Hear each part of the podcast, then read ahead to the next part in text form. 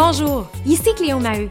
J'ai la chance d'accompagner depuis des années des entrepreneurs dans la croissance de leur entreprise et j'avais envie de créer un podcast Histoire d'hypercroissance où on prend le temps d'échanger, de comprendre leur parcours souvent atypique et je prends même le temps également d'y inviter des experts qui viennent décortiquer la croissance de ces entrepreneurs-là, mais surtout de comprendre la différence qu'ils font dans la vie des gens. Dans cet épisode, j'ai le bonheur de recevoir Mathieu Dumont, qui est à la tête de Didac, une entreprise qui se spécialise dans la formation et l'apprentissage en ligne, un beau produit québécois. Mathieu est un entrepreneur en série et à toutes les fois que je lui parle, j'ai la tête en ébullition parce qu'il n'a pas la langue dans sa poche et il est capable de discuter des vraies choses. Et le sujet de l'heure, on a parlé de la pénurie de main-d'œuvre, comment qu'on assure la rétention de nos joueurs, comment qu'on coductifie les connaissances à l'intérieur de notre organisation.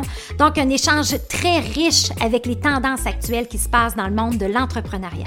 Sur ce, je vous souhaite une bonne écoute.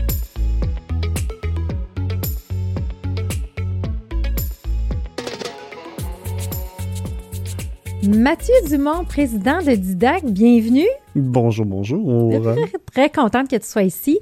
Et là, tu as eu pendant des années un podcast où tu étais, qui se nomme Instigateur. Moi, je suis contente aujourd'hui d'être l'instigatrice de Mathieu. fait que là, je m'en vais te décortiquer, là, comprendre. Là, je te garantis pas de ce qui va en sortir, mais je te laisse aller, je te, suis là-dedans. Non, ça, sérieusement, on s'est rencontrés à peu près il y a cinq, cinq ans euh, et euh, on a eu une belle collaboration d'échanges, de plusieurs échanges en termes de modèles d'affaires, de business, de formation. Et euh, ben, ça nous a permis de, de, de connecter. Puis je trouve qu'aujourd'hui, euh, tu es à la tête de Didac et euh, on sait que c'est une plateforme. Comment tu la nommes? Une plateforme de e-learning? De le... le... terme technique va être un LMS, Learning Management System, mais façon... au Québec, il y en a qui vont dire plateforme de gestion des apprentissages, plateforme de formation. Donc, puis ça, je pense que c'est un sujet d'actualité. Puis ça, on va avoir la chance d'en parler euh, un petit peu plus en détail parce que moi, je vois beaucoup d'anglements dans les organisations, les PME en ce moment. Et c'est pour ça que je suis content que tu aies pris la, pris la route de Québec pour venir me voir aujourd'hui en studio. Mais tu m'as dit que tu étais content de faire de la route. Absolument, absolument. Bon, excellent. Alors, je commence toujours mes podcasts parce que au-delà de rentrer dans le vif du sujet puis parler tout de suite du sujet, moi, je veux connecter toujours avec l'individu puis je veux connaître Mathieu. Et euh, bon, on vient tous les deux de la Beauce. Alors là, je veux savoir un petit peu plus c'est quoi l'histoire de Mathieu? Puis tu sais, tu es, quand même euh, un entrepreneur en série. Donc, tu as eu plusieurs entreprises. Fait que parle-moi un peu de ton parcours. Parcours relativement simple, mais pour reprendre ton terme, oui, atypique. Euh, ça n'a pas été long que j'ai compris que j'avais un problème avec l'autorité. Euh, je ne sais pas si le concept des scouts c'est connu à Montréal, mais euh, mon premier affront avec l'autorité, ça a été mon, ma mère qui va me porter au scout à 7 ans, je rentre, je fais comme tu restes dans le stationnement, je reviens, je vais juste rentrer, je fais genre une grande déclaration que j'aime pas la gestion du groupe de scouts. J'ai quitté les scouts à ce moment-là. Donc j'étais quand bon, clairement que je, tu vas être un entrepreneur ça va, ça va être difficile d'avoir un boss, je pense, pour le reste de ma vie. Mais, euh, mais non, c'est ça, je te dirais que il y a beaucoup. je, sans, marquer, trop dans le détail, maintenant, je vais dire de même, je, viens d'un parcours, d'un environnement grandissant qui était plutôt rough. Fait que la, notion de apprendre à survivre par toi-même, apprendre à te définir, parce que si tu te définis selon l'environnement, d'où tu viens, avec qui tu viens, euh, tu sais que tu vas te mettre une étiquette qui n'est pas nécessairement ton avantage très tôt dans la vie. Fait que euh, ça a été relativement confrontant, mais en même temps, aujourd'hui, looking back, je suis excessivement content parce que ça a forgé la personne que je suis. Puis, euh, l'entrepreneuriat est venu naturel dans l'optique où ce que... puis encore à ce jour, des fois, je trouve que je le ramène de façon positive j'ai longtemps utilisé l'entrepreneuriat pour faire les choses, pour prouver tort à quelqu'un. Donc, euh, essayer de demander une opportunité qui m'est refusée, parfait, watch me go. Oui. Et de là, ça a souvent été le moteur de mes initiatives entrepreneuriales. Donc, euh, que ce soit appliqué sur une job, non, parfait, je vais me créer ma propre job et ainsi de suite, ce genre de mécanique-là. Donc, euh, c'est pas mal ce que nourrit le, le, le, je dirais la, la, la, la, la bête entrepreneuriale. Exactement, c'est ça. Mais comme mes premiers c'est oui, entrepreneur en, série, mais je veux dire de façon très modeste. Là. Je suis rentré dans l'entrepreneuriat euh, à 14-15 ans, euh, dans le domaine plus de la musique. Essentiellement, mon, mon cousin organisait des spectacles puis des, des, des tournées. Puis c'est, le même que j'ai pris la piqûre jusqu'à temps qu'il y ait une tournée qu'il ne peut pas gérer. Il m'a dit, Mathieu, ça fait longtemps que tu me regardes. Tu veux-tu, tu, tu, tu, tu veux l'essayer? Puis de là, c'est venu organiser un premier show, deux shows, trois shows, et ainsi de suite, jusqu'à temps de faire de la tournée. De là, monter ma première business amnésiaque, qui se trouvait vraiment être euh, la gestion de, la gestion d'événements de, de, de, musique, tournée. Euh, donc, 12 ans dans, dans l'entrepreneuriat, je veux dire, plus du divertissement. Oui. Puis, euh, pour faire plaisir à ma mère d'un point de vue académique, je suis allé essayer d'aller chercher un diplôme de cégep en me disant, avec la plus grande naïveté du monde, je vais aller faire art et technologie des médias au Saguenay pour vivre de ma vie en faisant des vidéoclips. Évidemment, c'est connu, des artistes, ça a plein d'argent, il y a un modèle d'affaires à faire avec ça. fait que euh, je me suis vite rendu compte qu'il n'y avait rien à faire. D'un point de vue à ce moment-là, on parle des milieu des années 2000 peut-être. J'ai essayé de venir travailler à Montréal dans le vidéo, la télévision, parce qu'à Québec, il n'y avait rien. Je suis un gars de la Beauce, je suis un gars sauvage, je suis un gars de bois. J'ai fait trois mois à Montréal. J'ai brisé mon bail, revenu à Québec, j'ai essayé d'appliquer, puis de là, justement, premier refus, parfait. Premier refus, ça n'en prend rien qu'un. J'ai démarré Quantum, euh, qui était une agence de communication avec un volet vidéo à la base, mais on parle de 2009-2010 à ce moment-là. Finalement, je l'ai vite recentré juste vidéo parce que à ce moment-là, il n'y avait pratiquement aucune compétition.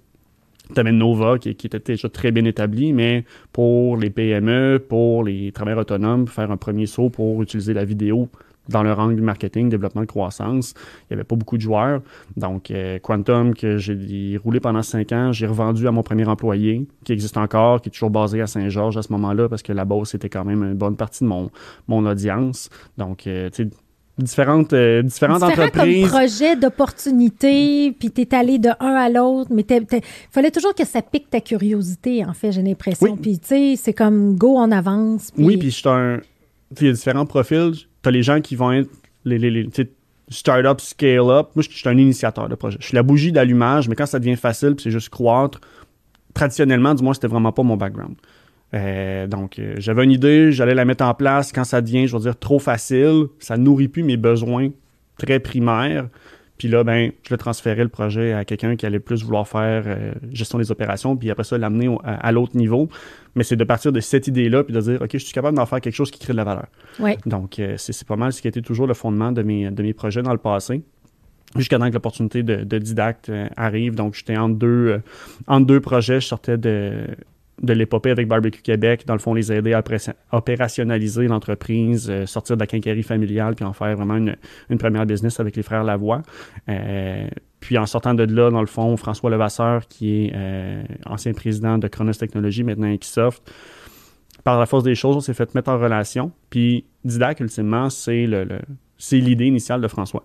Donc, François qui est passé d'une entreprise de 5 à 80 employés, il y avait des besoins autant de formation pour sa business que pour l'éducation sur ses produits à ses clients, mais il avait pas le temps de gérer Didacte au passage. Donc, il m'a dit, à Mathieu, c'est quelque chose qui t'intéresse, ce, modèle d'affaires-là, cette, cette bibite-là qui était encore très, je veux dire, malléable? Puis, euh, gros coup de foudre sur l'équipe. Dans le passé, j'ai toujours fait mes choses seul. Du fait que, justement, mes motivations étaient très personnelles. Prouver tort à quelqu'un, c'est dur de rallier des troupes derrière un. Mm-hmm. je, personnellement, je vois pas ça comme une motivation négative, mais mettons, c'est pas nécessairement la plus saine. Donc là, de prendre le pari, OK, je vais embarquer dans une équipe qui est déjà établie. Et à ce moment-là, dans le fond, tu avais euh, des gens qui ça faisait quasiment six ans qui travaillaient déjà ensemble, donc il y avait un noyau déjà bien établi puis de dire parfait, je vais, je, vais, je vais me lancer dans cette aventure-là comme étant le premier employé. Donc, euh, je suis rentré au développement des affaires, puis vite par la nature des choses, que ce soit par euh, vision ou juste la confiance que j'ai gagnée. Les responsabilités se sont ajoutées, puis j'ai monté vite dans l'entreprise, à mettons, je veux dire même. Oui, ben c'est bien, c'est bien. Puis là, tu as été vite dans ton parcours parce que là, tu as quand même été un petit, un petit, un petit détour de mannequin, hein, quand euh, même. Oui, en... c'est pas que je veux pas que t'en parles. C'est, en, en, effet, c'est juste, c'est un autre de ma vie qu'il y a eu euh, quand j'ai vendu Quantum en 2014. Euh, ça faisait quand même cinq ans que je mettais du temps derrière la, caméra, donc mon réseau était très établi dans tout ce qui était. Je veux dire, si tu avais une lentille en avant, en arrière, on se connaissait. Puis à ce moment-là, Lawrence Castera, qui, qui est un petit peu connu dans le domaine musical, justement, qui est aussi mannequin, il m'a comme tendu une perche. J'étais comme, hey, gars, t'as-tu déjà pensé être mannequin? T'es pas trop lettre, puis tu te une tête ses épaules. Euh, à ce moment-là, dans le fond, lui faisait déjà des contrats avec une agence à Québec. C'était comme, tu je pourrais te mettre en, contact avec, euh, avec mon agence si ça t'intéresse. J'ai comme, OK. J'ai comme, Toi, dans ta curiosité. Euh, pas d'autres projets, je suis curieux, je suis ben comme, au pire, ça va être drôle. finalement, envers contre tous, ils m'ont signé, commencent à prendre des premiers mandats avec Simons, entre autres à Québec, des choses comme ça. Puis je me rends compte, OK, il y a vraiment un potentiel à faire. Puis rapidement, je vais le dire comme ça, je, suis all in ou all out. Je, comme, je vais aller là-dedans, bon, il n'y a pas de problème. Je change ma nutrition, je reprends mon régime d'entraînement au point où ce que mes ambitions sont rendues plus grosses que celles de l'agence. Donc, casse mon contrat avec l'agence pour dire malheureusement, tu sais, ça suffit plus à mes besoins. Donc, on revient avec les scouts encore. C'est comme moi qui arrive avec des attentes, puis livre sinon je m'en vais. Puis je vais te montrer que je, peux aller plus loin. Fait que euh, j'avais un contrat de 4 ans, je l'ai brisé à mi-terme. J'ai fait 3 ans à mon compte comme mannequin. J'aime pas les avions. Donc, euh, même si j'avais des opportunités à l'international, c'était plutôt, mon angle était plutôt envoie-moi du stock, puis je vais tout gérer la prod ici. Parce que tu faisais ta prod aussi, probablement. Exactement. je faisais ma gestion de projet, puis ultimement, plus que ça allait, du fait que je leur demandais plus d'informations pour comprendre, bon, mais tant que tu m'envoies euh, tous tes produits ou peu importe, comment est-ce que tu comptes les utiliser là-bas pour que. Parce que je fais la gestion du projet ici. Je peux pas juste, quand tu es mannequin, tu vas sur place, t'es un accessoire, soyons oui, honnêtes. Là. Ça. Fait que t'as pas besoin de comprendre pourquoi ils te placent comme ça, pourquoi tel élément dans la direction artistique doit passer de cette façon-là. Mais le fait de faire rapatrier les éléments ici m'amenait dans une position de direction artistique. Puis là, ben, j'étais comme, il y a plein d'affaires qui font pas de sens dans votre demande. Là. Présentement, votre commande, c'est juste de créer du contenu, mais je suis sûr à 100% si je vous demande, il sert à quoi, pendant combien de temps, vous le savez pas. Donc, commencez à poser plus de questions. C'est quoi la stratégie d'affaires? C'est quoi la stratégie marketing? Mais sinon, en, dehors de ça, ta stratégie marketing, par à, à l'appui quel objectif? Comment, qu'on, comment ça nourrit vraiment, puis que l'argent que tu investis dans moi, tu n'as pour plus que juste une campagne réseaux sociaux, on va dire comme ça. Oui. Fait que pendant, pendant quasiment cinq ans, bon, mais ça m'a mis dans une position à être exposé à je veux dire, t'es mannequin. Là. Fait que rendu là, c'est pas toi qui décide nécessairement c'est qui le client, la nature du produit. Mais tu t'es intéressé à ça. Absolument. C'est ça. Mais ça me fait penser comme, euh, ben moi, mon chum, on a, reçu ici au podcast, puis pendant 20 ans, il a été photographe. Il a eu une mhm. carrière avant d'acheter son entreprise. Puis il était toujours, il faisait des grandes campagnes de, tu sais, euh, Kentucky, euh, tu sais, des choses comme ça, mais il était toujours intéressé par le modèle d'affaires mhm. au-delà de la photo, tu sais, comme toi, c'est vraiment ça qui t'a intéressé, c'était ta curiosité de comprendre le modèle d'affaires qui t'a même amené à faire du mentorat, là, tu sais, je mhm. pense que t'en fais encore aussi, ouais. des entreprises et tout ça, et ça, ça vient probablement de toutes ces expériences-là multiples, j'imagine. C'est la, la, la curiosité profonde est quand même un fil conducteur je te dirais, dans tous les projets. Autant, le simple fait d'être un monteur vidéo va faire que tu vas devenir indirectement un semi-expert dans plein de sujets parce que quand tu passes quatre heures de temps à monter une vidéo entrevue sur un expert, je peux te garantir que demain matin, je peux t'expliquer complètement comment faire le, processus d'aller chercher le blé, le transformer en farine, transformer en pâte alimentaire parce que j'ai fait des reportages chez, mettons, la meunerie Milan, des choses comme ça. Donc, euh, tu es exposé à plein de connaissances. Fait que pendant que tu travailles à faire ton montage, tu es payé, tu fais des apprentissages sur des éléments incroyables que jamais tu aurais été exposé. De là, avec la photo, c'est la même chose. Donc, c'est toujours de dire, bon, mais je suis amené dans une situation à cause d'un contexte A, comment est-ce que je suis capable d'en tirer le plus en dehors de ce contexte-là? Puis tu es un autodidacte, on s'entend. Absolument. Tu apprends. Je crois pas, mais je crois pas au système scolaire moderne, malheureusement. Donc, euh, je, c'est mais c'est ça dépend des, des profils puis des types d'apprentissage. Oui. C'est ça. Fait que là, on salue Dan qui fait toujours notre montage vidéo. Puis qui, il est tanné, oui, il doit être des fois tanné de m'entendre, là, mais on l'aime bien. Je suis sûr que Dan peut avoir des discussions très profondes sur des sujets oui, hein? très variés, simplement, par les, les invités les, ici. Les, les, invités, exactement, c'est vrai. Parce qu'ici, dans le studio, ils font un podcast sur les, les vétérinaires, euh, des agences immobilières, euh, des... donc ils sont vraiment variés. Fait que oui, c'est vrai, c'est un très bon C'est des travails dans l'ombre que tu fais comme, OK, non, je, je vais reprendre tout ce savoir-là. Oui, t'as absorbé. Fait que t'as absorbé, t'es un autodidacte. Et quand... Euh, fait que ça, c'est intéressant. Euh, Puis il y en a quelques entrepreneurs qui sont venus ici, là, des, des Jonathan Léveillé, sais, que le parcours mhm. scolaire n'a pas fait, mais dire, regarde, moi, je, moi, je vais le faire my way, tu sais. Mhm. Puis ça fait des beaux... Des, des, des, ça fait une belle création de valeur, dans le fond, à ta façon. Et là, tu commencé à faire du mentorat puis du coaching justement de par ces apprentissages-là.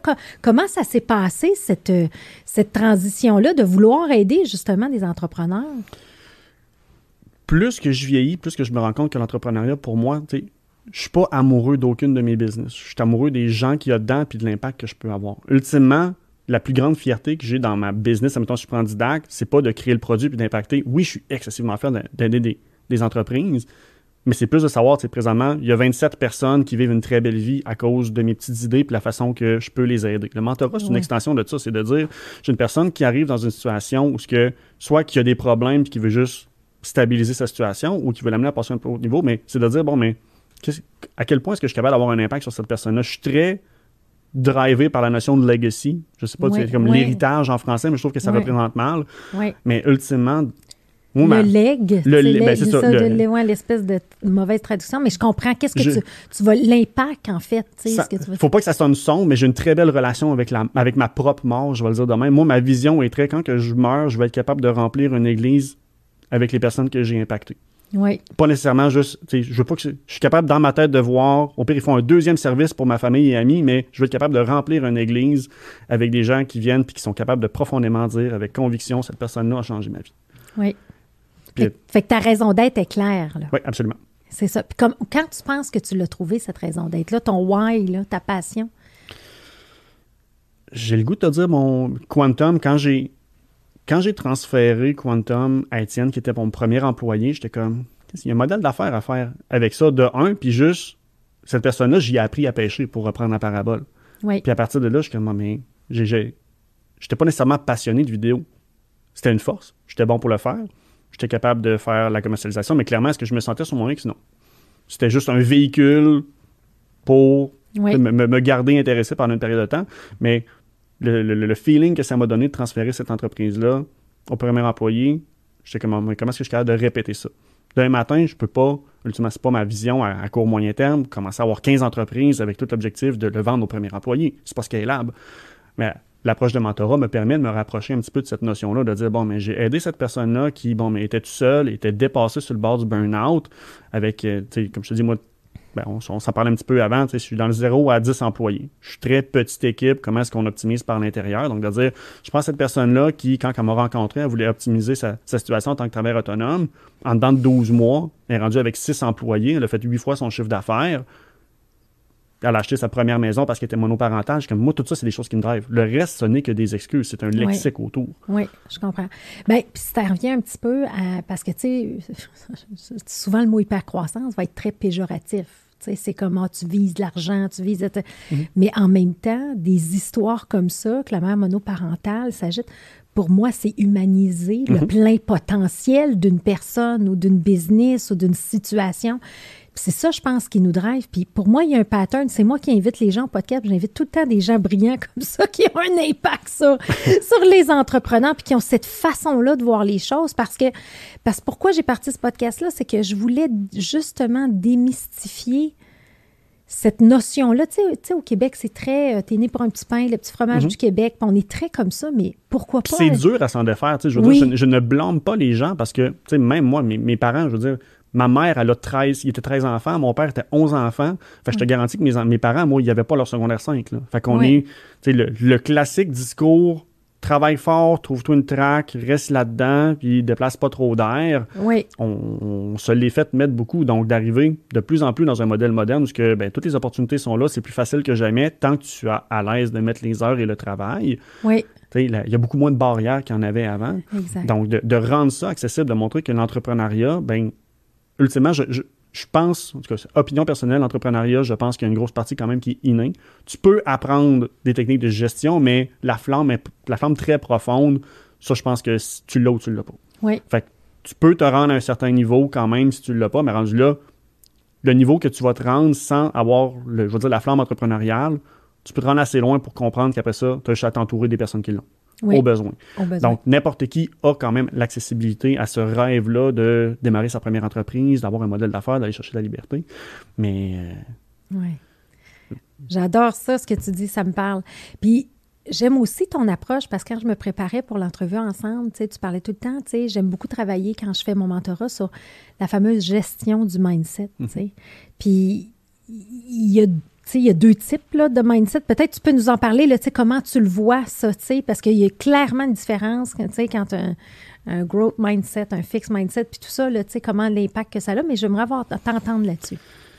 On. je ne peux pas faire de généralisation. Je parler, maintenant avec le monde, puis les patterns que, que je vois des, gens que, que, que j'aide. Tu as beaucoup de personnes qui vont travailler dans un spectre avec des pensées limitantes ou qui entreprennent l'entrepreneuriat avec un espèce de glass ceiling, de dire, bon, mais je vais me donner cet objectif-là parce que, c'est pour revenir sur ton, sur ton billard, mettons, ils ne se, permettent pas de rêver grand. Donc, ils se donnent un objectif, je veux aller là, je me rends là, dans un cadre qui est par contre limité un petit peu. Donc, tu la quantité de travailleurs autonomes que je vois, je veux pas de, je veux pas avoir d'entreprise ou je veux pas d'employés, mais que tu poses des questions puis tu te rends compte que c'est soit des, des, des, œillères qui se mettent à cause de l'ignorance. Des peurs. Des peurs, exactement. Tu sais, le leadership, ça s'apprend. La gestion des humains, ça s'apprend. Euh, oui, on se mentira pas. Tu sais, faire de la business au Québec, c'est de la paperasse. Il faut que tu aimes ça, les arbres découpés en petits morceaux, parce que ça finit plus. Mais en même temps, il y a des gens qui aiment ça le faire. Fait que c'est pas parce que tu n'aimes pas ça faire de la gestion de paperasse, puis que tu peux pas le déléguer. Donc, d'essayer de défaire toutes ces nœuds-là pour dire, ton, au final, ce qui compte, c'est ta vision puis ton idée. L'impact que tu vises à avoir tout seul, est-ce que ça vaut la peine d'aller passer dans ces petits sacrifices-là, puis ces petites douleurs-là, d'aller chercher deux, trois, puis grossir la business plus gros que tu l'avais vu, parce que ça décuple ton impact? Oui. de peut-être bien 5, 10, 15 fois, puis des amener à faire ce petit, ce petit, ce petit changement de mindset-là, de dire, bon, mais, parce que, tu sais, des gens qui sont dans fixed mindset en entrepreneuriat, ça ne survit pas. Puis comme je, refuse, mon, mon, taux de refus est à peu près 85% parce que je suis sauvage dans la vie, je sais c'est quoi le profil des personnes que je veux aider quand j'en prends, ces éléments-là sont validés. Fait que ça prend quelqu'un qui a une notion quand même de expansion mentale. Mais reste qu'il y en a qui, justement, vont arriver avec des pensées limitantes. Fait que, on ne travaillera même pas sur la business au complet, euh, en fait, sur le côté opérationnel, avant que ça se soit fait. Parce que sinon, tu vas opérationnaliser tes pensées limitantes. Oui. Puis c'est du travail qu'on va devoir défaire dans deux ans, dans trois ben, ans. Puis on s'entend-tu que là, tu risques plus d'être dans une zone euh, qui tourne en rond, dans le fond, pas nécessairement d'évolution puis de progression non plus. Exactement. Puis en fait, tu, tu, tu, le sais, quand tu mentors, ben, quand tu coaches des gens, il n'y a rien de pire que voir le potentiel d'une personne, puis la personne, elle fait juste pas l'assumer. Puis rendu là, notre travail est un petit peu. Je ne veux pas dire qu'il est inutile, mais j'aurais beau donner le playbook complet, étape par étape, garantie que si tu fais ça dans cet ordre-là, on, peut jamais donner garantie, mais pour l'image, fais ces étapes-là, tu vas arriver à ce résultat-là. Si la personne n'a pas le mindset pour le supporter, on travaille dans le vide. Et l'autre élément aussi, c'est que tu peux pas vouloir plus que l'autre non plus. C'est mhm. ça, je l'ai appris. Au début, je te dirais que j'avais vraiment la fougue de je vais changer le je monde. Vais je vais sauver les, gens. Oh my God, que j'étais en mode sauveuse. Mais tu sais, c'est parce que là, je suis en train de, me perdre moi, là, mhm. à trop vouloir ce que les autres ne vont pas. Fait que je te dirais qu'aujourd'hui, ça m'amène à, m'entourer de gens qui me ressemblent, qui ont ce même désir-là mhm. d'ambition. Euh, puis on peut pas plaire à tout le monde. C'est carrément ça. Carrément ça. Mais euh, ce que j'aimerais que tu nous parles, c'est que, fait que là, on comprend un peu le personnage. C'est juste ça, je voulais qu'on aille un petit peu plus en détail pour comprendre le personnage, parce que pour moi, toutes les fois que je te vois, il n'y a pas grand sujet que tu n'es pas capable d'avoir tellement que tu es curieux, puis tu es intéressé, puis tu Je connais mes limites, mais d'habitude, c'est ça. C'est si j'accroche une affaire, je vais en faire une obsession jusqu'à temps que je me sente à l'aise. tu, vas la, tu vas la comprendre exactement, c'est ça. Alors là, tu as tout passé à travers ce bagage-là. Tu sais, la, carrière de mannequin t'amène à voir les entrepreneurs. Tu commences à faire du mentorat. Et là, euh, on, est, euh, on est à la tête de Didac. Et, euh, et moi, je fais une mise en contexte, OK, pour amener l'importance de. Puis j'aimerais ça que tu me dises comment tu le vois. Il y a trois ans, puis là, c'est comme mon discours, là, tu sais, quand je passe quelque chose, je lâche pas moi non plus. Là, On a nos chevals de bataille. Oh my God, là, c'est comme je suis pas capable de lâcher le morceau, puis j'aimerais... Puis tous les retraites stratégiques que je fais en ce moment, et les rencontres trimestrielles, c'est comme comment je peux les amener à comprendre ça?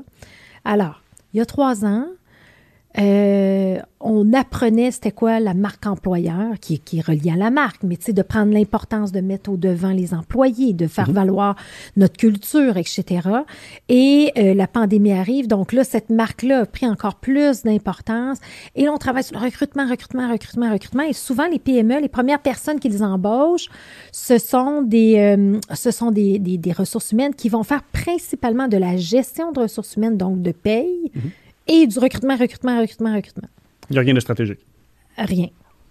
Et là, dans le fond, je me rends compte, et là, si on regarde, parce que moi, je les accompagne, par exemple, dans leur, leur, plan stratégique, mhm. là, on se rend compte qu'ils ont une expertise nichée, ils sont très bons dans quelque chose, tout ça, mais que les connaissances reposent peut-être sur deux, trois individus.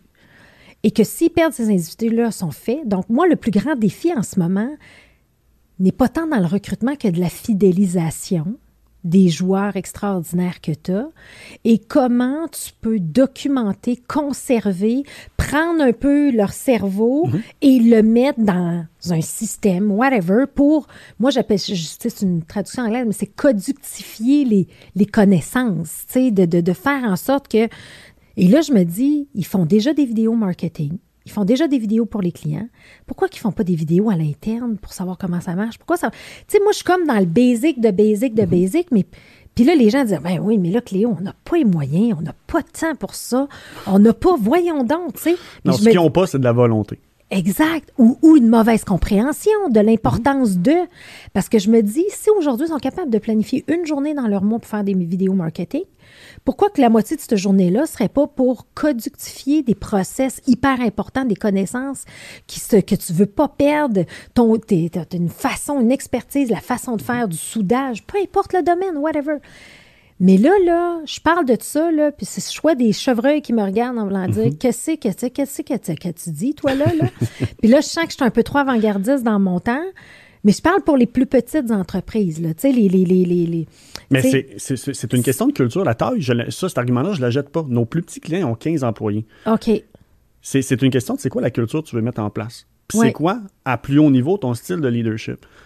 Moi, ma définition d'un entrepreneur, c'est de donner des conditions de succès à tes employés. That's it. T'as beau avoir la meilleure marque employeur, faire, des, du recrutement à pu finir, si ta personne, lorsque tu l'amènes dans le business, t'es pas capable de la mettre dans une position de victoire dans son premier 24 heures, premier 3 jours, premier 7 jours, premier 30 jours, elle ne restera possiblement pas. Oui. C'est pas rare que quand je pose des questions, c'est quoi ton budget de recrutement? Donne-moi le quart de ça, là, puis on vient de standardiser ton accueil et intégration, ton développement des leaderships. On va se pogner un. C'est souvent que les gens vont voir ça comme une. Ils savent pas par où commencer. Ils vont voir ça comme une montagne, comme tu l'as mentionné, par ignorance, quoi que ce soit. L'ignorance, la réalité, tu décides d'être ignorant maintenant. L'information est facile à aller chercher. Donc, de juste de dire, c'est quoi, identifier ensemble, c'est quoi la première marche pour rendre ça concret. Donc, de dire, présentement, ça te coûte cher ou tu saignes à quelle place? Ouais. Parce que si tu travailles sur ta rétention, tu vas avoir moins besoin de faire du recrutement, tu vas avoir moins besoin de garrocher de l'argent sur des murs en espoir d'aller chercher des gens qui ne resteront possiblement pas parce que il y a une de tes étapes, tu recrutes, tu formes, tu as des comptes de succès, les gens vont rester. Si tu recrutes, puis après ça, le reste de ta chaîne alimentaire ne marche pas, les gens, tu vas avoir payé pour des gens qui ne restent pas malheureusement. Genre de discussion que j'ai souvent avec, tu se mentira pas, on, on en connaît, puis on, le réseau, ton LinkedIn, c'est 50% des recruteurs. là. Fait que c'est pas trop difficile d'aller chercher de l'information. Puis la majorité sont, des- sont, sont- sont- sont presque tous découragés. C'est comme, oui, on fait, on fait de l'argent, on recrute, on recrute, on recrute. Mais dès qu'on lève le hood, ben, on se rend compte que le moteur, il roule un peu tout croche. Oui. Donc, tu sais, d'amener les, les entrepreneurs à comprendre, c'est une marche qui est facile tant que tu prends le temps d'aller regarder le plan de match. C'est didacte. C'est comme un positionnement qui est, qui est un petit peu, euh, je vais dire, pas délicat, je l'assume. D'un point de vue modèle d'affaires, moi, je veux une business qui est scalable. Tous nos services, on a des clients partout dans le monde. Fait que tous nos services, il faut que ce soit scalable. Pour nos clients au Québec, un client qui vient, on ne donne pas de service d'accompagnement, mais on n'est clairement pas la police de la minute. Je vais le dire de même. On va poser des questions pour voir, bon, mes gars, c'est quoi ton premier enjeu? Parce que le plan de match pour justement accueil et intégration n'est pas le même que, bon, mais tu as besoin de faire un plan de succession. C'est comment est-ce que tu clones tes meilleurs employés pour justement pas être otage du départ d'une personne? Mhm. Sauf que même si tu fais ça, si ça fait pas partie de ta culture d'apprentissage, ben c'est un coup d'épée dans l'eau. C'est de dire comment est-ce que tu te montes une structure pour que ton employé, tu vas chercher ce qu'il y a dans sa tête, que ce soit pas pénible pour lui de le documenter, parce que tu as créé un beau petit template, un beau petit gabarit, histoire que tout le monde que tu vas vouloir le faire sont capables de remplir les cases ici, là, puis ah, ben, on a une procédure, on a une formation sur Mhm. comment reprendre ton travail au besoin, puis que la nouvelle personne que tu engages t'amène dans une position de victoire. Dans ton accueil intégration, ta personne qui rentre, tu lui donnes un seul mandat. Pendant 30 jours, tu es une dépense. T'es pas, je ne m'attends pas à ce que tu fasses d'argent. La seule attente que j'ai avec toi, c'est d'identifier les angles morts dans, ce que, dans le parcours que tu vas entreprendre, Ouais. dans ton parcours d'accueil intégration. Donc, de là, parce qu'on a beau dire on veut documenter, après ça, le pro, tu sais, on- je le sais, je l'entends. Ah, même si je documente, après ça, c'est ben trop à maintenir à jour. Puis comme, parfait. Comment est-ce qu'on casse toutes ces objections-là? Ben, c'est un beau, c'est un, continuum. Ouais. Tu prends ton meilleur employé. Présentement, c'est quoi la compétence dans ton département que tu penses qui est le plus gros angle mort? Demandez pas ça au RH. La formation, c'est pas un enjeu de RH.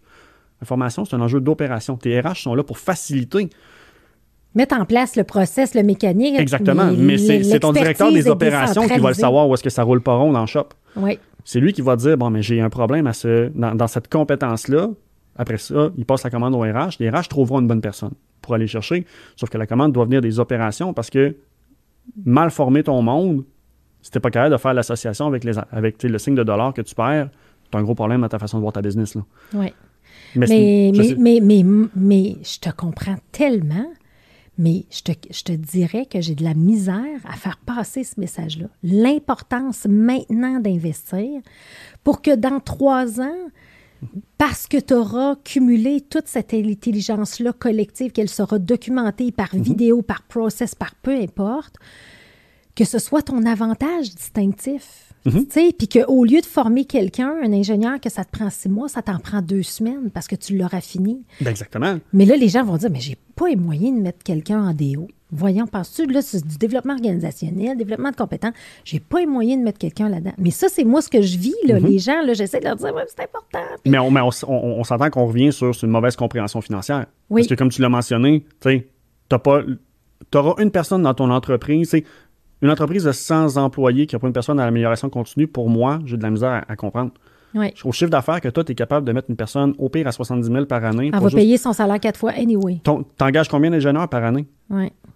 Trouve, trouve le poste que tu as le plus gros taux de roulement, optimise-le de 50% c'est exponentiel le gain que tu viens de faire. Oui, exact. Ça ne prend pas grand personne pour revenir dans ton argent. Fait, Puis on en parlait un petit peu tantôt, c'est prendre des décisions basées sur réactif, proactif fear-based decision, growth-based decision. C'est correct d'être dans l'urgence dans le moment. Puis on a tout le pattern, moi-même le premier, de on retombe trop facilement dans les opérations, on retrouve trop facilement dans le présent. Mais si toutes tes décisions sont basées sur le présent, tu t'en vas nulle part. Tu avances, mais tu t'en vas nulle part. Tu as besoin d'un certain ratio. Tu, tu, tu, le pousses justement ce concept-là avec tes rocks, de dire bon, mais dédie un temps minimal aux besoins, mais sur des projets qui sont prévisibles, qui sont dans, pour le futur. Garde-toi un gros moment dans ton horaire pour du réaction, il n'y a pas de problème. Mais au moins, tu t'assures que, regarde, tant que ce petit élément-là, tu commences ta journée avec ça, c'est un concept de base en productivité. Une tâche que tu dois absolument faire dans ta journée pour qui sert à demain, puis après ça, le reste de ta journée, tu gères aujourd'hui. Il n'y a pas de problème. Mais là, au moins, tu t'assures que ta business. Exactement. Tu avances dans une direction. C'est intentionnel. L'autre affaire que je vois un gros défi, là, c'est la. C'est comme si là, ils vont en faire un peu, c'est comme, mettons, ah, on a mettons, département d'ingénierie, ah, ben oui, on a une douleur, faut améliorer. Là, ils vont le faire à leur façon. Là, ils vont le faire sur SharePoint. Là, tu vas avoir l'autre département qui va le faire sur papier. Là, tu vas avoir un département qui l'aura pas fait pendant tout. Il n'y a pas de stratégie de développement de talent. C'est pas standardisé. Il n'y a pas de stratégie de comment documenter en général. C'est quoi la C'est ça? il n'y a pas de stratégie de distribution du contenu. Il y a beaucoup de business qui présentement ont déjà des pièces de contenu. Tu sais, le manuel de l'employé. Ah, on a un catalogue à telle place ou ben on assis les gars dans le shop. Parfait. Ton, ton suivi d'apprentissage, ton suivi de progression, tu le fais comment? Comment tu t'assures que tes personnes sont conformes selon les exigences? Parce que tu as beaucoup de, business qui sont à la base restreintes à des obligations légales, justement comme de, de, de formation SST ou quoi que ce soit. Mais même si sur SharePoint, si ton employé, on en revient, on en revient aux conditions de succès, si ton employé ne sait pas que ça existe, si ne sait pas comment y accéder facilement, il ira pas. Donc, c'est de mettre une structure là-dedans, de juste dire, bon, mais gars, on va mettre une plateforme un système de base avec une structure de catégorie, histoire que la personne, il faut la construire, pas voici comment je veux enseigner, voici comment je veux documenter. Il faut que tu reviennes avec la notion d'expérience employée. Mon employé qui se connecte sur ce système-là, comment il pense? Ta structure de classification, documentation, catégorisation, appelle ça comme tu veux, il faut que tu bâtisses selon les patterns mentaux de tes employés. Puis aujourd'hui, on veut, que ce soit accessible, donc mhm. sur le mobile, puis que tu passes une, application ou whatever, peu importe. J'ai le fils d'un ami qui vient d'être embauché chez euh, euh Home Depot, Renault Depot. Il a mhm. fait sa formation sur son téléphone une journée de temps. That's it. Puis là, le mhm. lendemain, il savait, puis il comprenait tout le magasin, puis il faisait tout, mais tu sais, fait que ça, c'est des grosses infrastructures, mais je me dis, il faut le faire pour la PME, c'est tellement important. Tu y vas, tu y vas simple. Puis, tu sais, un, élément qui, qui est souvent pas compris, ou du moins que, les gens comprennent sur le tard, c'est que la différence entre l'approche traditionnelle de formation, pairage, versus standardiser ton approche avec des contenus asynchrones que tu es capable de plus facilement mettre à jour, c'est que quand tu formes, la qualité de ce que la personne va avoir appris se résume à la performance de la personne avec qui elle, est puis les notes qu'elle a prises. La réalité, c'est que quand tu vas standardiser, tu viens d'acheter un deuxième pan qui n'existe pas, c'est-à-dire aujourd'hui, tu vas aller faire ta formation sur X, Y, Z pour comprendre le pourquoi des choses. ça se peut que ça prenne un mois, deux mois, trois mois avant que tu puisses la mettre en pratique. Mais là, tu es autonome pour aller y retourner parce que tu le sais, que tu l'as vu, tu t'en souviens juste pas. Tu vas pas déranger ton gestionnaire, tu vas pas déranger ton A-player. Donc, juste dans tout le collatéral qu'on enlève autour, il n'y a rien de pire que se répéter en business. Oui. Puis ton gestionnaire, que tu payes X montant par année, s'il paye, si tu le payes 40% de son temps pour se répéter, parce que c'est lui qui fait l'accueil intégration, mais viens pas me dire que tu n'as pas d'argent pour le faire. Parce que présentement, si je fais juste enlever tout le temps que tu payes dans le vide, qui n'est pas à valeur ajoutée, je te garantis que tu as le trois fois le salaire, possiblement. Là. Oui. Fait que c'est- de là l'importance de standardiser, puis en même temps, tu peux pas corriger, améliorer une situation qui n'est pas standardisée. Exactement. Tout ce qui se mesure s'améliore. Exactement. Fait Fait, que là, tu es capable de le mesurer. Puis à partir de là, on en revient avec comment est-ce que tu en crées une culture d'apprentissage puis un continuum pour pas que ça dépende de toi. Tu as la personne qui va créer la formation, parfait, mais c'est pas elle nécessairement qu'il faut qu'il fasse la veille, si tu es encore à jour, si tu es encore à jour. Utilise tes employés, bâtis des champions à l'interne pour que les gens soient, tu sais, puis à la limite, un programme d'incentive, là, de comment, mais gars, quand il y a une formation, ben, quand il y a un process qui n'est pas à jour, level flag, puis on va reconnaître cet élément-là parce qu'au final, le simple fait de nous aviser fait que ça peut avoir un impact majeur sur la business. Exact. Fait que toi, dans le fond, ce que tu dis, parce que, tu sais, j'imagine nos auditeurs là, qui disent, ben oui, mais là, qui qui va faire ça? Tu sais, on n'a pas le temps, on a la bru dans le toupette, Mm-hmm. on est en retard de 10 semaines, tout ça, mais, mais c'est parce que, tu sais, un, si tu es vraiment une business qui vise la croissance, tu es ambitieux, ça ralentira jamais. Tu n'auras jamais le temps. Que C'est comme décider un matin de bien manger puis de s'entraîner. Comme tu dis, c'est une culture, une culture d'apprentissage. Faut que tu te lèves un matin et tu te dis, garde, c'est C'est une décision consciente. C'est un engagement que tu prends Ouais. par rapport à toi-même. C'est un Ouais. investissement dans le futur. Ouais. C'est un pattern que tu n'as pas le choix de casser, sinon, en effet, comme tu dis, je veux dire, il n'y a, pas un entrepreneur qui va un jour avoir du temps. C'est- c'est- tu sais, puis Il faut le placer le temps, il faut faire l'espace. faut, faut le faire, faut le faire, faut le créer. Et ça, mais c'est ça, c'est vraiment la, la- c'est comme si on voit pas la finalité que dans trois ans, c'est un système qui est, qui est mis en place. Tu ne vois pas la finalité si tu ne découpes pas ton projet. C'est un projet Ouais. qui n'a pas de fin. Ouais. Puis je me gêne pas pour le dire. Comme Non, quand tu entreprends cette ça- ça- c'est- en continu, exactement. C'est une philosophie d'entreprise. C'est pas un projet. Mais comme, comme l'amélioration continue. Ben, c'est exactement. moi, là. ça. Soit tu y crois, soit tu y crois pas. Ouais. Ce qui t'a amené là aujourd'hui, que tu as fait hier, t'amènera pas où ce que tu vas aller demain. Mais donné, il faut que tu prennes le temps de le documenter. Ouais. Fait qu'à partir de là, ben, il n'y a pas mille solutions, là. Non. Donc, faire de l'espace. Puis, l'objection de, on sait pas, tu sais, c'est compliqué, ça prend du temps. Allez vous chercher Barry Cast d'Open Mind que tu as eu avec Jonathan. La, la moitié des choses qui doivent être documentées, c'est des choses que les gens vont faire de toute façon. Ouais. Tant qu'à répondre à ce courriel-là, fais juste te filmer puis explique comment. pendant que tu le fais, explique comment tu penses. Une Ouais. belle petite pièce de contenu vidéo, mets ça en ligne, merci, bonsoir, c'est fait. Ouais. Les gens se mettent tellement de pression avec la création de contenu pour rien. Vos business changent trop vite, les industries changent trop vite. Arrêtez de mettre 10, 15, 20 000 piastres sur un tournage, création de pièces de contenu officielles de formation. Platement parlant, vous ne reviendrez pas dans votre argent. Soyez dans ce que j'appelle, moi, du imparfait fonctionnel. Présentement, vous avez déjà des pièces de contenu. C'est votre manuel de l'employé, catalogue, le papier. je garantis que c'est vraiment pas le best. Mais pourtant, vous l'utilisez présentement, vous n'êtes pas gêné. Le simple fait de le mettre en ligne, ben, vous venez de bonifier l'expérience client, vous venez de simplifier la, mise à jour, vous venez d'éliminer les risques. Il y a peut-être des pièces de contenu qui sont plus à jour, qui représentent un risque pour notre business, qui traînent dans le shop. Donc, il y a plein de petits gains comme ça ça prend 5 secondes à faire. Sauf que même si ça prend 5 secondes à faire, quelqu'un qui s'est convaincu dans sa tête que ça va être compliqué, c'est un peu difficile ou est-ce que c'est rendu là, tu sais, c'est la responsabilité à qui de le convaincre de l'inverse. Oui. Exact. Parce que, tu sais, les, les- les meilleurs clients, mettons, souvent que je vais voir, c'est ceux qui vont dire Ah, moi, j'ai déjà travaillé chez, chez McDo. Tu sais, ça a été implanté de bonne heure, c'est l'excellence organisationnelle. Donc, de dire des personnes qui ont passé dans cette. Les, les gens qui ont passé chez McDo, tu veux les engager parce que tu sais qu'ils ont, ils ont, su un pro- ils ont suivi un processus puis étaient rigoureux dans leur Exactement. travail. Puis ils, ils comprennent. Ton, ton, ton exemple tantôt de Home Depot, c'est la même chose. Donc, tu sais, ça n'a pas besoin d'être complexe, mais quelqu'un qui a passé au moins une fois dans cette boucle-là comprend la pertinence. Oui. Sauf que, à partir de là, c'est ça. C'est, c'est- d'éduquer, de sensibiliser, de. Hey, on a une job à faire, en tout cas, là-dessus. J'espère que le podcast va aider. ben, on, travaille en conséquence, c'est sûr et certain. c'est mais- ça. Puis, tu sais, puis parle-nous donc un peu des outils puis de l'univers de, des, des LMS, là, du Mm-hmm. Learning Management System, parce que j'ai bien aimé tantôt comment tu m'as positionné didacte. Puis, euh, je pense qu'on doit aider l'entrepreneur à démystifier ça. Nécessairement, si on veut standardiser les connaissances de, spécifiques de, de notre organisation pour pas dépendre des gens parce qu'on mm-hmm. sait que ça va être difficile de les fidéliser, euh, ben là, comment je m'y prends? C'est quoi mes moyens? Puis qu'est-ce qui existe? Comme je te dis, très souvent, ce qu'on va faire, c'est qu'on va essayer d'identifier c'est quoi le c'est quoi le premier front qui ferait le plus mal dans ton entreprise? Soit que ça va être au niveau de la formation SST. As-tu des hauts volumes de formation à donner à peu de monde? As-tu une formation qui doit rejoindre beaucoup de personnes? C'est exemple, la ronde, qui ont énormément de clients. Mais eux, c'est pas trop long qu'ils rentrent dans leur argent parce qu'avec une, deux, trois formations sur 1500 employés, ben, tu sais que tu es capable d'avoir un impact rapide. Il n'y a pas de business qui a le même problème. Que ce soit, avec euh, euh, Nicoletti, que je sais que, tu connais bien, mais tu sais, c'est un autre angle. C'est le développement des leaders. Bon, de dire, bon, mais dans, mon, dans ma business, au niveau du savoir, quel endroit dans ma business qui est le plus à risque du savoir qui est présent, mais qui est susceptible, il faut dire qui est volatile? Oui. Donc, comment est-ce qu'on standardise ça?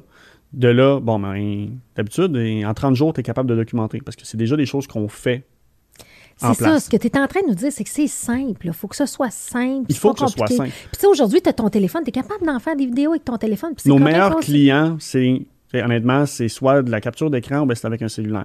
Que je pense à, mettons, je ne sais pas à quel point que on a le droit de, dans ton podcast de nommer des, clients. Fait que, je veux dire, un de nos clients bien établi dans l'industrie du retail, électroménager, développement de formation pour l'équipe de vente, les conseillers ils ont 6-7 points de vente, ben c'est pas compliqué. Il y a un nouveau produit technique qui rentre, on va aller chercher notre meilleur vendeur, je vais prendre mon beau petit cellulaire, fais-moi ton pitch de vente, je vais te tester quelques objections pour que tu le casses, puis de là, ben minimalement, tous les autres conseillers aux ventes sont exposés à, OK, lui, il, prend cet angle-là, il l'adresse de cette façon-là.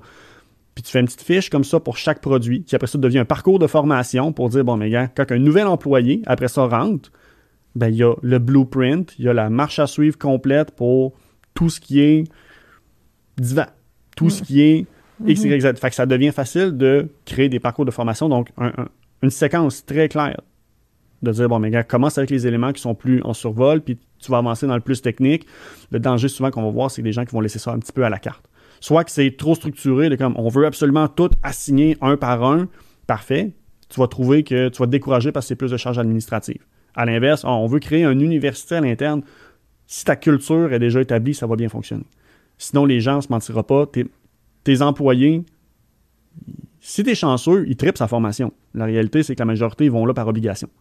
Donc, tu as besoin de leur donner un certain cadre. Oui. Puis justement, dans le. Parce que, tu sais, moi, j'étais avec un client cette semaine, puis il disait, ben oui, mais là, là, je leur parlais, j'essayais des, mm-hmm. comme des frères allumés un peu, tu sais, puis là. Là, il dit, ben oui. Puis là, il me disait, ben oui, mais je l'ai la formation, mais les gens veulent pas la suivre. Là, je me disais, OK, es-tu pertinente? Es-tu, tu sais, est-ce que. Puis là, là, je prenais le parallèle, tu sais, de, des jeunes, mettons, qui travaillent dans des boutiques de vélo, qui, euh, Trek a développé un programme en ligne de gamification. Puis là, si tu montes les étapes, à la fin, tu peux t'acheter le vélo que tu veux. Fait que ça va à peine en tabarnouche de toutes les comprendre, les, mm-hmm. les, les, les, aspects techniques de ton vélo, puis de ci, puis de ça, puis des, toutes les caractéristiques particulières. Alors, les organisations, est-ce qu'ils doivent aller dans ce sens-là pour motiver les troupes? Ou... S'ils ont besoin d'aller là, tu as un problème de culture. OK. je veux dire, ultimement, un employé qui va chez une entreprise, c'est parce que tu es supposé croire aux valeurs puis à la mission. Oui, d'avoir des incitatifs supplémentaires va t'aider. Mais si c'est la seule façon que ton projet tient la route. C'est parce que peut-être tu as des gestionnaires qui influencent Exactement. je te dirais que ta, formation, c'est important, mais je pense que tu as un problème plus grand. Oui. Puis je me gêne pas pour le dire d'habitude. Je suis 100% d'accord avec toi. Par contre, euh, oui, d'avoir, tu sais, que ce soit, mettons, justement, de, de as différentes stratégies, là, soit que tu peux y aller. la gamification, j'y crois dans une certaine proportion. Ça marche bien avec l'académique, ou sinon, ça va bien fonctionner justement avec quand tu as un, âge moyen qui est beaucoup plus bas, mettons, donc euh, les millénials et peu importe, parce qu'on a, on a grandi là-dedans un peu. Justement, les éléments plus de jeu. Gamification, je te dis, mettons, de ce qu'on voit du moins sur, euh, avec nos clients, forme du monde à 40 ans et plus, les autres veulent juste se former puis retourner travailler. Oui. Fait que tes points puis tout, c'est plus ou moins un argument. Par contre, on en voit qui vont, justement, c'est plus une vision de développement organisationnel qui vont l'attacher avec la structure de rémunération. Donc, de dire, sans être des points, c'est, je sais pas, par année, mettons, bon, mais si tu veux avoir le boni classique, il faut que tu fasses l'équivalent de 30 unités de formation continue comme quand tu fais partie d'un ordre professionnel, ben là, tu fais partie de la business. Voici le nombre de points que je veux que Mais tu si tu, fais, si tu vas au-delà, ben ton bonus annuel sur atteindre des objectifs, ben, il est plus grand. Ou sinon, de dire, bon, mais tu es, un employé qui est devenu, exemple, superviseur plancher. Si tu veux devenir gestionnaire, ben, pour postuler sur ce poste-là, tu dois faire X nombre de points. Puis tu peux créer une structure de points en intelligence émotionnelle ou peu importe, de dire, bon, mais gars, moi, j'ai mes ensembles de compétences clés pour mes postes. Je veux juste m'assurer que si tu poses ta candidature, tu les as faites en amont. Fait qu'on va arrimer ça avec ton plan de développement individuel. Puis de là, ben, t'imposes pas nécessairement un sujet X, Y, Z. Tu peux avoir plein, puis la personne va par ses intérêts. Donc, tu facilites un petit peu l'auto-motivation, je vais le dire comme ça. Exact. Parce que, tu sais, moi, dans, dans dans l'accompagnement que je vais faire, je vais toujours faire, bon, un blueprint actuellement, c'est quoi ta structure organisationnelle? Puis là, ben, si on vise, par exemple, de doubler le chiffre d'affaires ou de peu importe, ou tu sais, c'est quoi l'objectif de mhm. croissance, mais ben, je vais faire un blueprint de c'est quoi la structure que tu as besoin. Qui sont les joueurs qu'on a besoin, leurs compétences. Exact, les compétences. Après ça, tu mesures le gap. Mhm. Mais là, pour combler le gap, là, il y a comme une mhm. zone grise, là. Fait que là, c'est très décentralisé ou très individualisé à la discrétion du gestionnaire. Mais moi, quand je vois un entrepreneur qui se fait proposer par CRH un plan de 50 000 développé chez gestionnaire pour les fidéliser, je suis comme, non, c'est pas ça. Il y a de quoi qui manque. Là. C'est pas vrai qu'il va avoir. Puis cette formation-là, elle va être à répéter dans un an mm-hmm. parce que le formateur, il faut qu'il revienne puis qu'il refasse la. Fait que là, je me dis, non, qu'est-ce qu'on fait pour documenter? Oui, tu peux faire venir quelqu'un sur une formation de leadership hyper inspirationnelle. Filme-la, mets-la dans ta banque de données, puis elle est personnalisée à, ta business. À toute fin pratique, les business ont déjà leur expert interne. Oui. avec la rareté de la main-d'œuvre, engager des seniors, c'est de plus en plus difficile si vous voulez rester compétitif pour les 10-15 prochaines années à venir, là, vous avez, moi, je vous encourage à adhérer à la, philosophie de tes experts, tes développes. Oui. Prends des juniors, puis ultimement, tu as déjà des seniors en place. Attribue du temps, de notre côté. Je veux dire, on est une petite équipe, mais la façon qu'on travaille, c'est des cycles de 8 semaines. À toutes les 8 semaines, tu as 6 semaines de prod, 2 semaines de cool-down qu'on appelle. Puis de là, dans ces deux semaines-là, les gens ont du temps dédié à faire du mentorat ou de la documentation. Donc, de dire comment est-ce que minimalement mes personnes qui sont plus seniors, qui sont justement plus à valeur ajoutée, peuvent amener mes, mes plus juniors à stepper up. Tu sais, c'est structuré. La business alloue du temps. Je reviens avec donner des conditions de succès. Tu ne peux pas t'attendre à ce que tes gens améliorent les compétences si tu ne leur donnes pas du temps pour le faire et si tu ne donnes pas les ressources pour aller. Les outils et, les moyens. Exactement, c'est ça. Ouais. Ah, j'aimerais ça que mon monde se développe, mais même si je mets de la formation, ils n'iront pas. Parfait. Tu présentement, tu, ils ont combien d'heures par année en formation continue. C'est juste cet élément très de base-là. C'est pas rare qu'on n'est pas capable de me fournir la donnée parce qu'il n'y en a pas.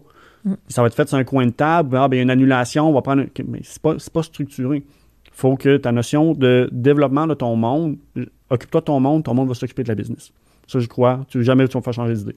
Sauf que pour t'occuper de ton monde, ben, c'est ça. C'est quoi les outils qu'ils ont besoin? Oui. Puis ton employé senior, maintenant, en tout cas, peut-être que c'est un problème qu'on a juste chez nous, mais je pense pas. On n'est pas différent des autres. Là.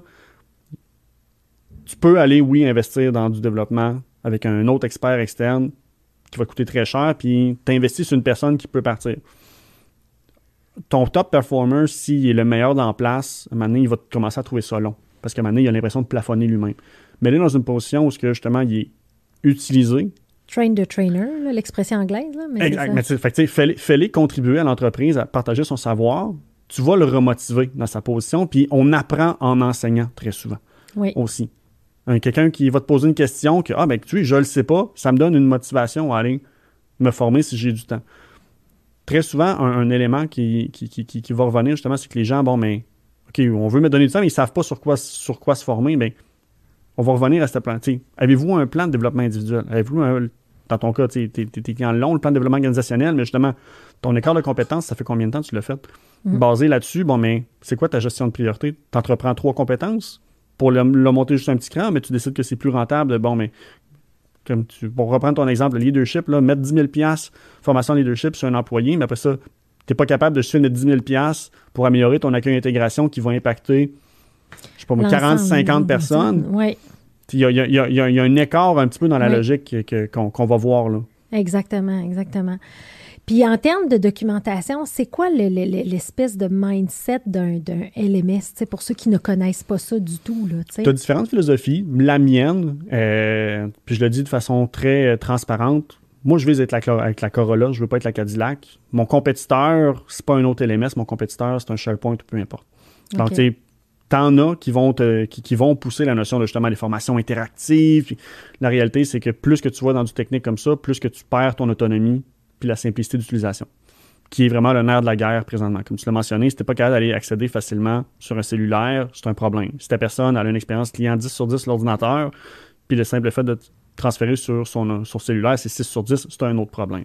Donc, euh, c'est une approche qui fonctionne bien puis qui permet de justement plus facilement segmenter puis rendre ça accessible, ce qu'on appelle le micro-learning.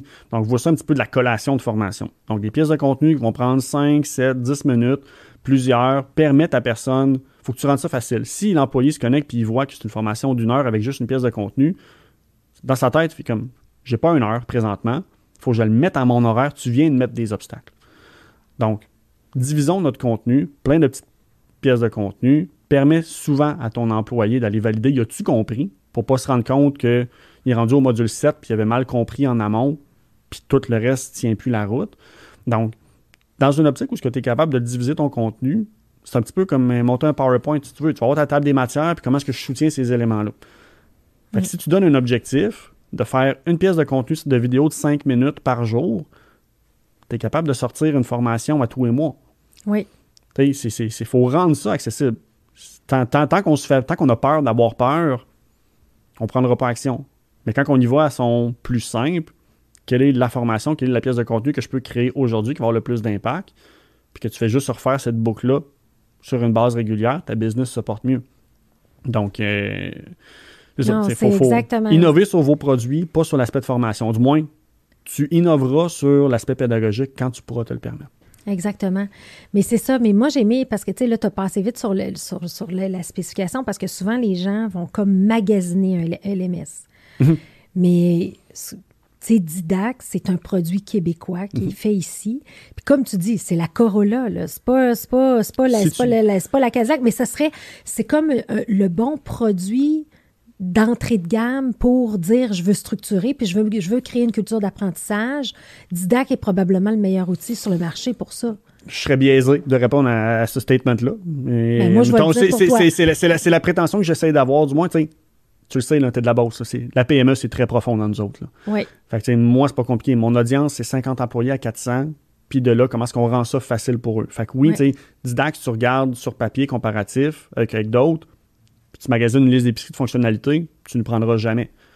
Par contre, fais le test, puis tu vas te rendre compte, ah, OK, ouais, les autres, c'est pas parce qu'ils font bien des affaires que c'est facile à consommer, que c'est agréable à consommer.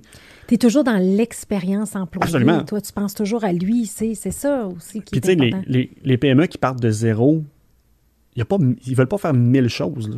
Non. Théoriquement, as la, la, philosophie de développe 10 fonctionnalités, huile-les le plus possible, c'est tes bases, c'est tes fondations. nous, on appelle ça les core loops. Là. Donc, tu sais, quelqu'un qui veut faire le suivi de progression de ses employés facilement, qui veut facilement créer puis assigner une formation. Quelqu'un qui veut créer une formation en quelques minutes. On a nos, nos puis tant que les autres sont pas parfaitement huilés, on fait pas, on essaie de faire le moins de développement de nouvelles fonctionnalités possible. Donc, euh, à partir de là, ben, on sait que les bénéfices sont plus facilement on peut plus facilement les communiquer à l'entreprise, puis c'est plus facile pour eux de prendre accès. Mais tu sais, un, exemple qui, pour moi, est excessivement concret.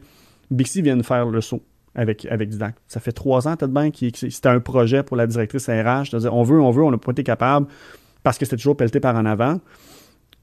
On avait été considéré dernièrement, puis on était sur le point de se faire éliminer d'Alice parce qu'il y en avait regardé d'autres que justement au niveau des fonctionnalités.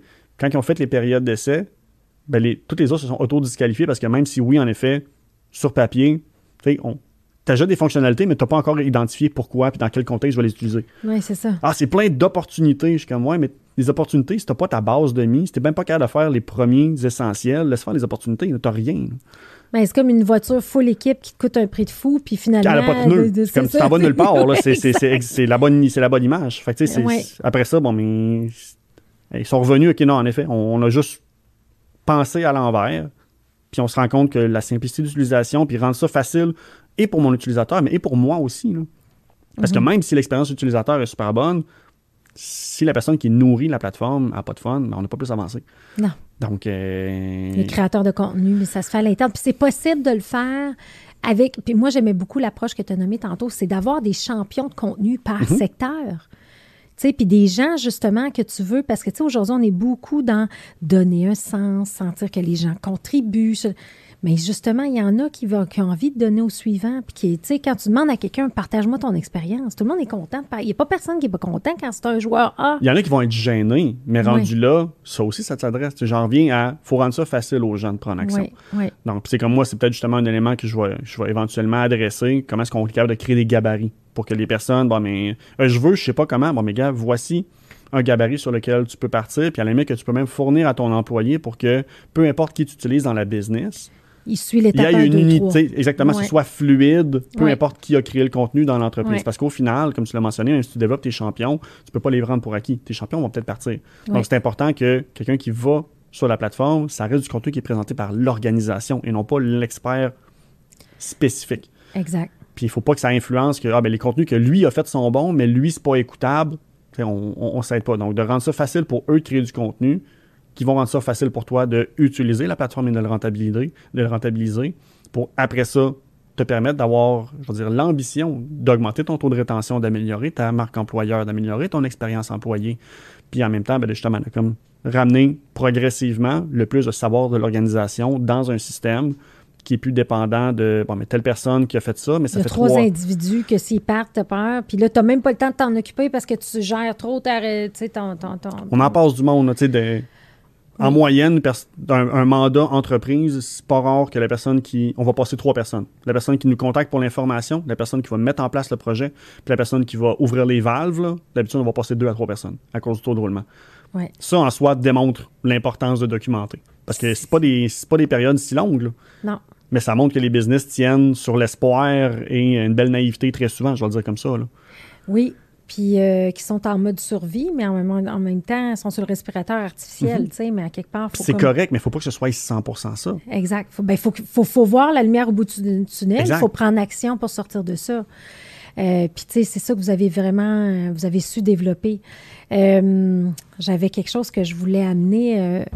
J'ai plein d'idées, là. Je, suis comme, là, je, là, je vois le temps qui passe, puis là, je me dis, mon Dieu, je, je vais penser à ça. Je pense que j'ai toujours plein d'idées. Euh, dans l'implantation comme telle, tu sais, mettons quelqu'un qui dit oui, tu sais, ça lui parle, là. que- c'est quoi la, la meilleure façon de prévoir ça? Comme, comment qu'on s'y prend? Tu sais, là, je comprends que tu as dit on va aller ad- adresser la douleur pour comme avoir un quick win aussi, Ouais. là, tu sais, que des gains rapides puis que les gens se sentent mobilisés par cette plateforme-là, mais ça prend combien de temps? C'est quoi? Comment ça marche? La réflexion stratégique est beaucoup plus importante et plus longue que l'implantation technique, je vais le dire de même. Souvent, les gens, justement, arrivent. euh, on a beaucoup de clients qui ont des ERP, donc ils arrivent avec une vision. Ah, on en a pour des semaines, à des mois, mettre ça en place. Puis, pratique, Didac, c'est plug and play. Moi, un client qui arrive, qui a ses contenus de prêt, il forme demain. Le pari, souvent, que je vais prendre, c'est si tu as tes contenus en une heure, tu as créé ta plateforme, tu as créé ta formation, tu peux déjà former.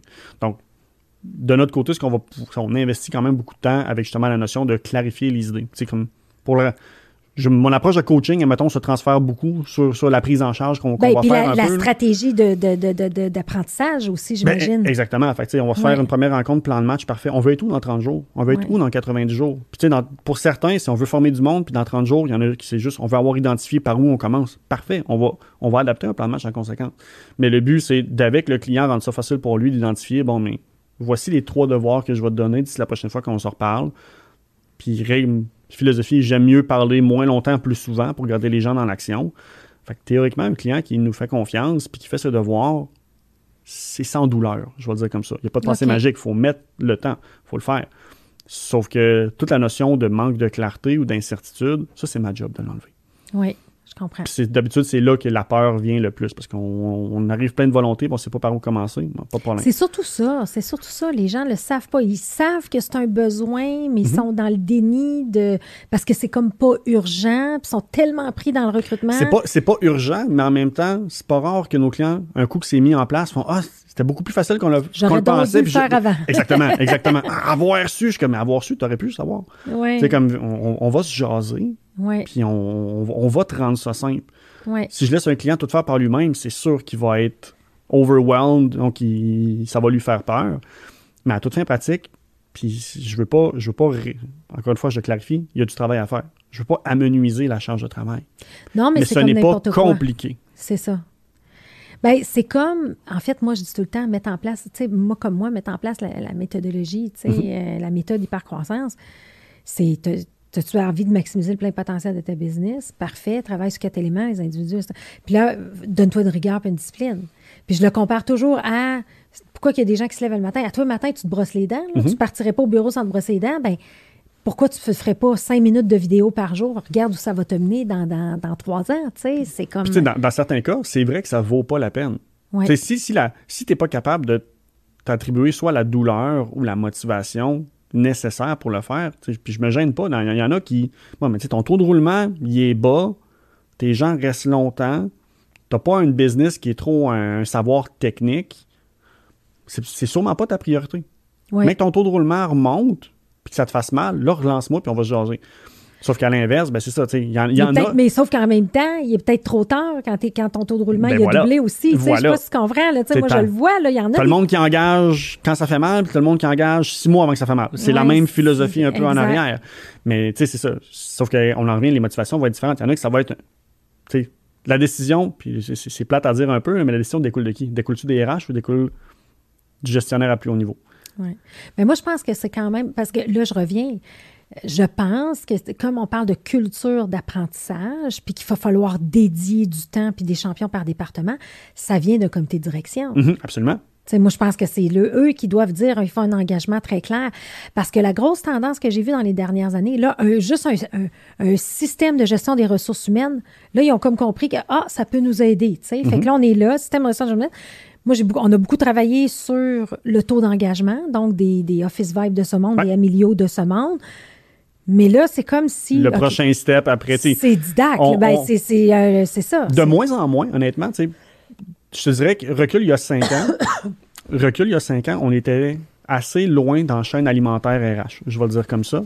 Mais de plus en plus, puis on le voit surtout, mettons, avec la côte ouest canadienne puis américaine, euh, de plus en plus, les business vont regarder pour un LMS avant un système de gestion RH. Ou à la limite, euh, parce que mettons, on parle avec Folks, on parle avec HRWise, on en parle avec plusieurs, puis de plus en plus, c'est Ah, ben, je suis en train de travailler ce deal-là. Il est intéressé par notre outil, mais à la base, c'est sûr que ça prend un LMS dedans. Ça prend un outil, un module pour le gérer. Donc, on se rend compte que le, développement des personnes gagne en priorité sur l'administratif, tranquillement. Qui, à mon sens, est quand même une bonne nouvelle. Oui. C'est sûr que dans le meilleur des mondes, c'est un effet domino ton monde part moins, tu as moins de gestion administrative, fait que c'est des bases communicants. Oui. Sauf que, sauf que oui, tu on se mentira pas que tu as, un beau gain à faire si tu as, déjà justement implanté un, un outil d'engagement, un outil de gestion des ressources humaines, donc d'automatiser le plus possible la charge administrative pour libérer ton monde au RH pour faire du RH à valeur ajoutée. Pas juste du clérical, pas juste gestion de la paye et des assurances, mais de vraiment faire du stratégique de comment est-ce qu'on développe notre monde, comment est-ce que, justement, tu l'as mentionné, notre écart de compétences, ben, la structure de l'organisation, on doit la mettre à jour parce qu'on on a une ambition grande, puis on a des manques à combler. Fait que... souvent, ce qu'on dit, c'est tu peux pas doubler ta business si tu doubles pas tes compétences mm-hmm. à la base. C'est logique, là, tu. Puis regarde, je regarde où j'étais il y a trois ans versus maintenant. Moi, je, mes compétences, je me forme tout le temps. J'aime ça comprendre les dernières Tu n'as pas le choix parce que on n'est plus dans le mindset où que pour doubler, il faut doubler le monde. Le monde n'est plus là. Non. C'est de l'optimisation interne. Ta business, mm. comment est-ce que tu es capable de doubler ton chiffre d'affaires en engageant, je sais pas, moins 10 de monde, pas plus? Fait que c'est de l'automatisation, c'est de l'optimisation des processus, c'est du développement sur ton monde pour qu'il soit capable. enlever des tâches inutiles qu'ils n'ont pas envie de faire, qui sont redondantes, puis garder juste le cerveau. Enlever, le, enlever toute la notion dont on se répète. fait que, ben c'est de l'efficience interne. Je, je, bois tes paroles. j'adore ça, j'adore ça. Je suis content. Oui. Y a-t-il quelque chose que tu aurais aimé qu'on parle, qu'on a un sujet qu'on n'aurait pas couvert? Euh, tu sais, que tu dis, garde, ça, c'est important pour la communauté d'entrepreneurs qui veulent mettre en place une culture d'apprentissage. C'est quelque chose qui te vient en tête qu'on n'aurait peut-être pas discuté? Il y a mille affaires qu'on pourrait jaser, oui, évidemment. Je sais, je le sais. Tu reviendras une deuxième fois. Honnêtement, tu sais, je le vois, puis je trouve, je trouve ça je trouve ça plate un peu des fois, je vais dire comme ça, de voir que très souvent, les, gens, la réponse est un, est un courriel, est un, un appel. S'il y a une chose, admettons, que je peux faire, c'est donner le challenge des. Si tu es un entrepreneur, que tu y crois, tu sais, ça fait partie de ta vision, parce qu'il y en a. Ce, ce, ce persona-là de l'entrepreneur qui le voit dans sa vision, qui le sait que c'est important, mais qui ne prend pas action, mais qui n'a jamais fait juste la, la première étape d'aller chercher l'info. Je te dis pas de te commettre à en faire une priorité stratégique, mais minimalement, Va t'éduquer, va comprendre. le fait que tu n'en fais pas une priorité stratégique, c'est-tu parce que tu n'as pas les informations pour juger si c'est prioritaire? Ouais. Si tu es dans cette position-là, je te mets au défi, puis pas nous autres spécifiques. Je ne crois pas à la compétition. Écris à Philippe chez Ulixi, écris à Apprentix, écris à nous autres, peu importe. Moi, l'important, c'est que si tu y crois, il y, a- y y un produit qui va sou- soutenir ton besoin. Mon, mon ambition très personnelle et égoïste est très simple. À chaque année, on sort le top 300 des PME. Si- philosophiquement, mon North Star, c'est si je suis capable de supporter ces business-là, ben, théoriquement, l'impact et le rayonnement qu'ils ont vont faire que les autres vont suivre aussi. Puis de là, le Québec se porte mieux. Oui, T'sais, on a technologiquement. Le, le- le Québec est une, est une. Je veux dire, c'est un, un- un success factory d'un point de vue technologique. là. oui, Il y a vraiment beaucoup de belles outils qui sont développés au Québec technologique. Il n'y a pas de raison que les PME du Québec soient pas. en profite pas. Exactement, qu'ils soient pas Ben un oui. pas en avance sur plusieurs autres. Les ressources sont là, l'expérience, l'expertise est là, le contact est là. Écrivez une business des States, vous allez être un client parmi les autres. Profitez de cet élément-là, de comme. Les, les- Que tu as des, des- gens locaux des qui- business qui leaders sont voisins. Oui, On peut-tu, on peut-tu se jaser? oui, oui. Fait que, fait ça. Il y, a, il y a un potentiel incroyable à explorer, mais je pense juste que les gens sont, sont, sont à un pas hésitants de pouvoir aller l'explorer. Puis euh, c'est sûr que nous, on va tout mettre l'information quand même, tu sais, pour que les gens le sachent, parce que moi, euh, j'aime ça, parce que je fais venir des experts qui sont toujours humbles, puis t'es pas là pour vendre Didac. Comme tu dis, moi, je suis la, si tu cherches la Cadillac, tu l'auras pas, là, mais moi, je suis là pour la Corolla, c'est ton premier step. Tu sais, ta proposition de valeur, elle est très, très, très simple et très claire, mais je pense que le message qu'on lance, c'est que si vous, vous doublez votre taux de roulement, là, tu sais, le taux de roulement a doublé, puis que c'est, c'est, c'est comme le, le, le- bas de laine est percé, là, puis ça n'a plus de bon sens, peut-être voir d'autres solutions pour fidéliser et retenir vos gens.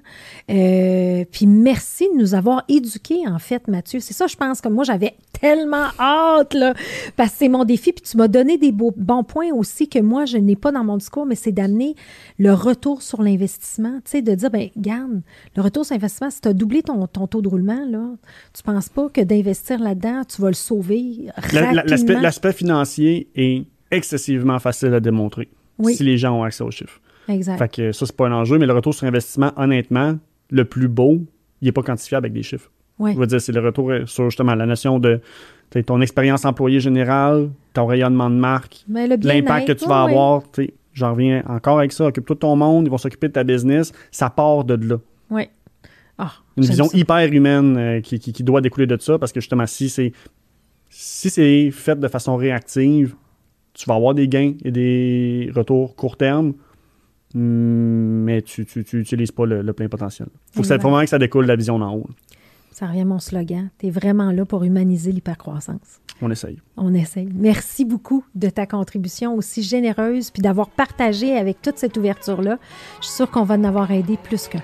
J'espère. Merci pour l'invitation. Merci.